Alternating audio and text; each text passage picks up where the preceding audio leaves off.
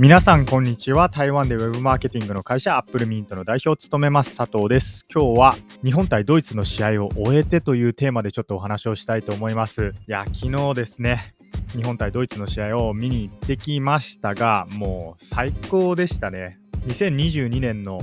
運を全部使い切ったというか、まあ、2022年もうすでにね、1ヶ月ぐらいしか残ってないと思うんですけれども、本当にそんな素敵な夜になりましたね。まあ、このポッドキャストでは、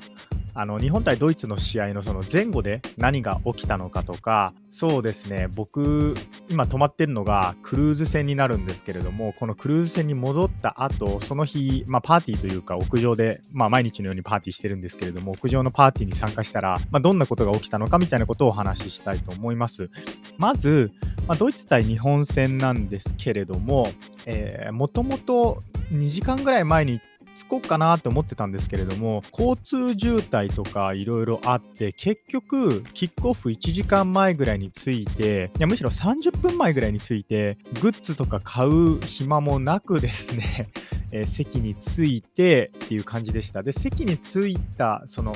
何て言うんですか入場する時は、まあ、全てアプリをスキャンして入る形ですごいスムーズというかあ、あなたこの席ですね、どうぞ。こちらです。みたいな。誘導もしっかりしてましたし、まあ、何より本当人員の配置ですね、昨日のポッドキャストでもお話ししたんですけれども、今回のワールドカップ、国がとにかくお金をかけてるんで、ものすごい人の数なんですよ、警備とかもしっかりしていて。なので、その辺はしっかりしてたかなっていうふうに思います。で、あと、すごいいいなと思ったのが、シャトルバスはあの当然というか、今回ワールドカップ期間中は全部タダなんですけれども、地下鉄もですね、もう全部タダにしてんですよ。あのゲートが開いたまんま、こうな普通だったら、海外とかだったらトークンとか、あるいは、何ですかね、あのチケットみたいなのを入れて、こうスキャンして扉が開くみたいな形になってると思うんですけれども、試合の前後はあ、ごめんなさい。試合の前は僕ちょっとメトロを使ってないんですけれども、試合の後、メトロ、まあ、地下鉄ですね。地下鉄はもうすべて素通りできました。これはすごいいいなっていうふうに思いましたね。なんかこの辺の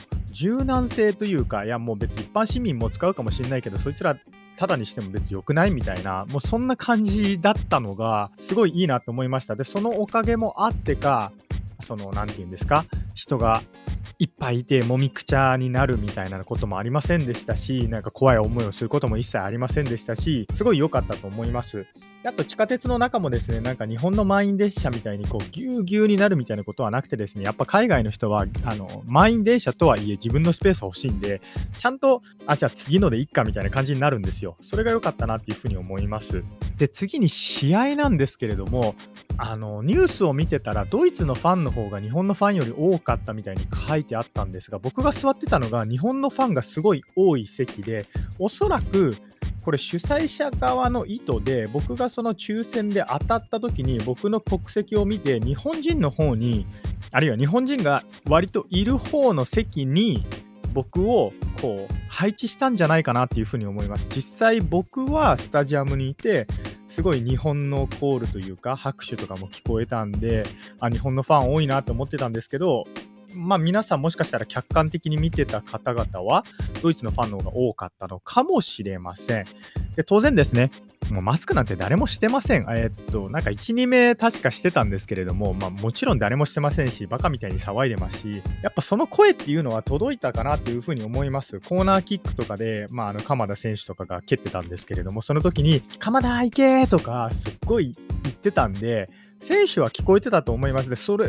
で、しかも、あの、見る場所とピッチの間の距離ってそんなになかったんで、あ、こういう声って選手に届くよなとかって思いながら、同時にですね、その、日本の騒いじゃいけないとか、応援しちゃいけない、声出しちゃいけないみたいなのは、本当になんか、これどうなのって思いましたね。なんかバカバカしいというか、もうマスクもバカバカしいって言ったらおかしいですけれども、僕昨日本当にいろんな人と話したんですよ。それこそ、バスの中で会った日本人の人とも話しましたし、席に着いてから隣の日本人の人とも話しましたし、もちろんマスクなんてしてないですよ。で、しかもめちゃくちゃ騒いで、もう唾なんて出まくりですよ。まあ、ある人なんて興奮しすぎて、僕すっごい目の前で話すされて、こう、唾が飛んできて、普通に飛んできてたんですけど、もうそんな感じで、じゃあ今日どうかっていうと別になんてことはありませんし、まあ、たとえ今日何かあったとしても、ね、それでな、もう死んだらって言ったらおかしいですけど、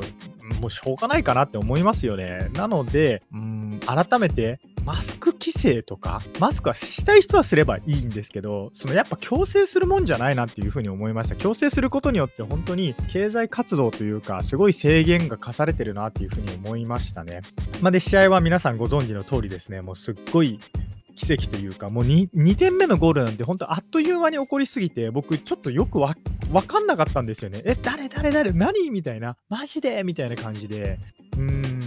なんか全然実感なかったですね、2点目。1点目は、うわー、なんか入った、攻撃してるって感じで、で、ちょうどあの三笘選手かなんかがボール持ってた時にその僕らファン寄りにいたんですよ三笘選手が。なのであ何かが起きそうみたいに思ってたらああいうことが起きたんで、まあ、1点目はすごかったなと思ったんですけど2点目は本当えいつ入ったの？みたいな感じで入ってびっくりしましたね。当然ですね。もうスタジアムはやばいです。大興奮というか、もうずっと、イエーイみたいな感じでみんなでハイタッチするような感じでしたね。もうあれは、うん、本当ラッキーだったなっていうふうに思います。で、試合が終わってから、ね、あの、もうすぐにでもゴミ拾いを始めるみたいな日本人の方々がいて、いや、それは素晴らしいと思うんですけれども、別にね、ゴミ拾いはしなくてもいいんで、まあ、してもしなくてもいいかなというふうに思います。まあ、そういう方々もいながら、えー、外は外でですね、まあ、ちょっと音楽が鳴って、えー、なんかクラブイベントじゃないですけど、野外フェスみたいな感じのイベントもスタジアムの外であって、あ、これもすごいいいなっていうふうに思いましたね。なんかこれが、そうだな、日本だったら、また近隣の住民の方々がなんだ騒音だとかって言ってまた文句つけて何も起こんないと思うんで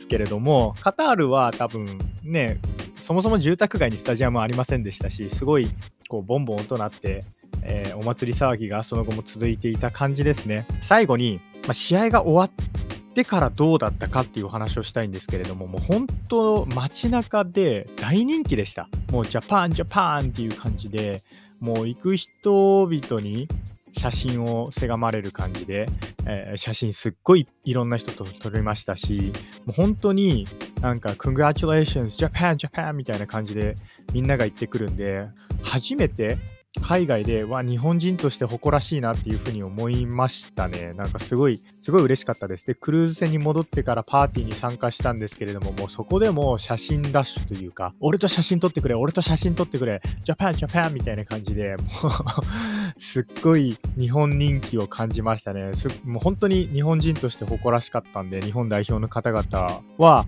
まあ、ありがたいなっていうふうに思いました。ああいうことがあると、日本の国内に向けて何かがいいかっていうと、まあ、まあ、ね、いろいろ経済効果とかある、いい、いいことあるんですけれども、やっぱ海外にいる人が元気になれるなっていうのは思いましたね。すっごく良かったです。そんな感じで今日は日本対ドイツの試合を終えてというポッドキャストだったんですけれども、あのー、クルーズ船、今回泊まってるんですけれども、ここでのサービスが、まあ、ものすごく、何て言うんですか、勉強になることが多くてあのクルーズ船での出来事であったりとかワールドカップ期間中のクルーズ船での、まあ、出来事ですねであったり僕の感想なんかこれがあ究極のサービスかみたいなのを